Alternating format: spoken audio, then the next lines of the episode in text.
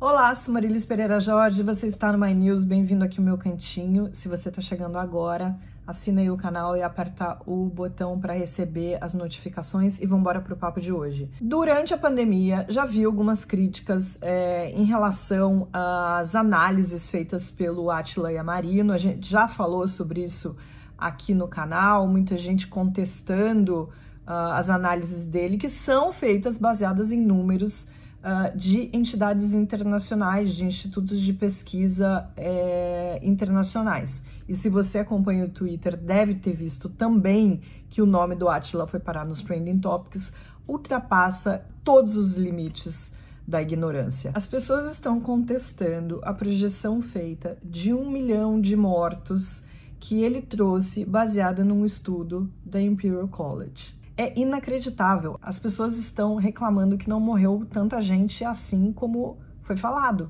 Ignoram absolutamente metodologia científica, ignoram como essas projeções funcionam e ignoram principalmente é, o que significava esse número. Vamos recordar: essa projeção de um milhão de brasileiros mortos era feita a partir de duas premissas. Uma, se 70% da população fosse infectada, a gente teria um milhão de mortos. Duas, se nenhuma medida de isolamento fosse tomada nessa, nessa pandemia. E essa era a tecla, a tecla do isolamento, era a tecla batida por todas as pessoas, inclusive o Átila, que são as pessoas que acreditam na ciência, nas projeções feitas pela ciência e mostravam por A mais B por que a gente, por que todos nós deveríamos fazer isolamento como outros países fizeram. Tem uma outra falácia que está rolando aí já há alguns dias de gente dizendo que nós fizemos o isolamento muito cedo, por isso ele não funcionou. Vocês percebem a contradição da, numa fala dessa? Esse tipo de, de loucura que as pessoas falam e não tem nem vergonha de falar e não percebem que não faz o menor sentido. A gente tinha que fazer o isolamento o quanto antes justamente para evitar o maior número de contaminações. Se os governos decidiram flexibilizar o isolamento, se tem gente já querendo voltar para a vida normal, como a gente está vendo, se tem gente que está de saco cheio, não aguenta mais ficar em casa, não significa que já é hora de reabrir, não significa que já está na hora de retomar a vida normal. Significa que as pessoas são irresponsáveis. Estar de saco cheio de ficar em casa não é argumento para dizer que fizemos o isolamento muito cedo, então agora ninguém mais aguenta ficar em casa. As pessoas não conseguem entender que todas essas projeções, os cenários que são desenhados, são baseados é, em dados que mudam, inclusive de acordo com o comportamento das pessoas. Como a gente teve parte da população que ficou em casa e cumpriu o isolamento, isso foi decisivo para que o número de mortes não chegasse a um milhão. A gente não sabe ainda o número total de mortes que teremos no Brasil. Estamos aí em 75 mil mortes. Eu não vejo, por exemplo, esses mesmos negacionistas falando que, por exemplo, Jair Bolsonaro disse que não teríamos nem 800 mortes. Estamos em 75 mil. Acho que é uma diferença muito grande. Tem uma outra coisa. Eu já vi o Atila em diversas situações dizendo que ele gostaria de estar errado. Já vi o Atila dizendo que ele gostaria que, óbvio, que esses números não se tornassem realidade. Eu mesma já escrevi, já falei em vídeos aqui no My News que é óbvio que a gente espera que essas projeções não se concretizem, porque a gente não quer uma tragédia dessa natureza, desse tamanho. Agora, é inacreditável, não, não é inacreditável, né? É, a gente sabe, a gente vê todo dia essas pessoas falando esse monte de bobagem nas redes sociais, e o pior é que essas vozes têm eco. As pessoas falam e as outras vão repetindo esse monte de asneira. Eu não tô vendo esses negacionistas, por exemplo, lembrando que o eterno candidato ao Ministério da Saúde, Osmar Terra, foi dizendo lá em março que a pandemia ia durar muito pouco tempo, em abril ela já estava acabando, o vírus já estava indo embora, ele ficou negando a gravidade desse problema o tempo todo.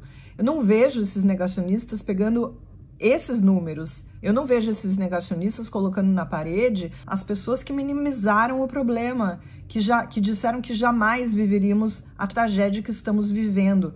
Tem gente achando que 75 mil mortes é ok, não é. Não é ok. É uma grande tragédia, a gente ainda tá longe de resolver esse problema, muito mais gente vai morrer, mas que bom que não é um milhão. E o Atila tá certo, e quem tá desdenhando dessas projeções e de todas as análises que ele fez, sinto lamento, mas você precisa voltar pra escola. Vamos embora pro nosso café?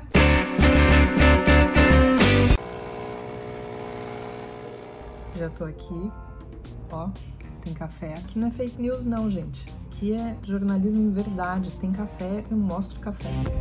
Teve muita mensagem com parabéns pelo centésimo episódio da coluna e, na verdade, eu quero agradecer a todos vocês, quem assistiu a coluna da semana passada, é, quem tá chegando aqui agora e não viu.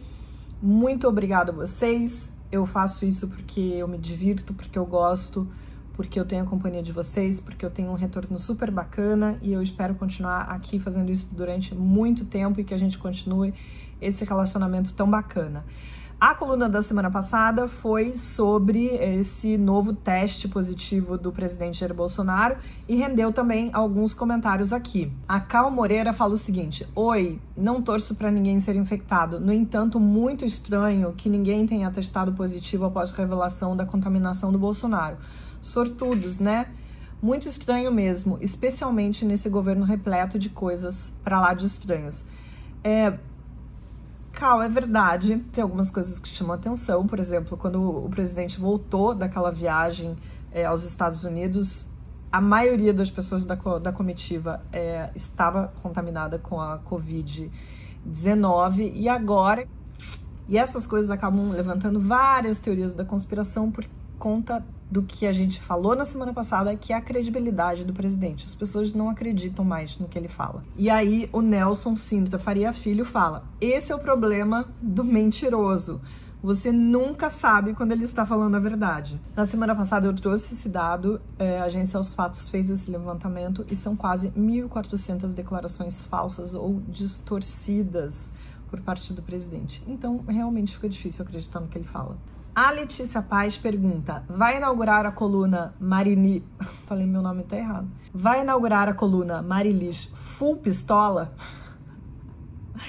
Dava para fazer um quadro, né? Toda semana eu muito pistola com as coisas que acontecem por aí, mas por enquanto não tem nenhum plano. Mas quando tiver razão, eu venho aqui pistola e falo o que tiver que ser falado.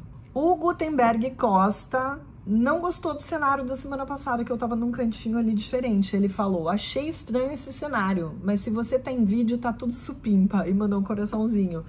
Pô, Gutenberg, obrigado. Voltei aqui para esse cenário que talvez seja esse é, com o qual você tá acostumado e vou, vou ficar aqui, pra não. Pra não ficar estranho. É que tem gente que não gosta, tem gente que não gosta por causa daquelas cabeças ali que eu já expliquei mil vezes o que são. Mas enfim, gente, é o que temos para o momento. E veio um elogio do Chile. A Dionísia Loyola fala o seguinte: linha de raciocínio impecável, é isso que espero de uma jornalista. Saludes desde Chile. Adorei. E claro, sempre tem uma pessoa desagradável, sempre tem. Os desagradáveis, eles sempre batem ponto, ponto aqui. O Hernani Silva fala: adoro ver a cara de derrotada desta mulher. Como é uma cara de derrotada? Assim, assim, assim. Beijo, Nani. Um beijo para todo mundo. Eu volto na quinta-feira, mais conhecido como amanhã. Um beijo.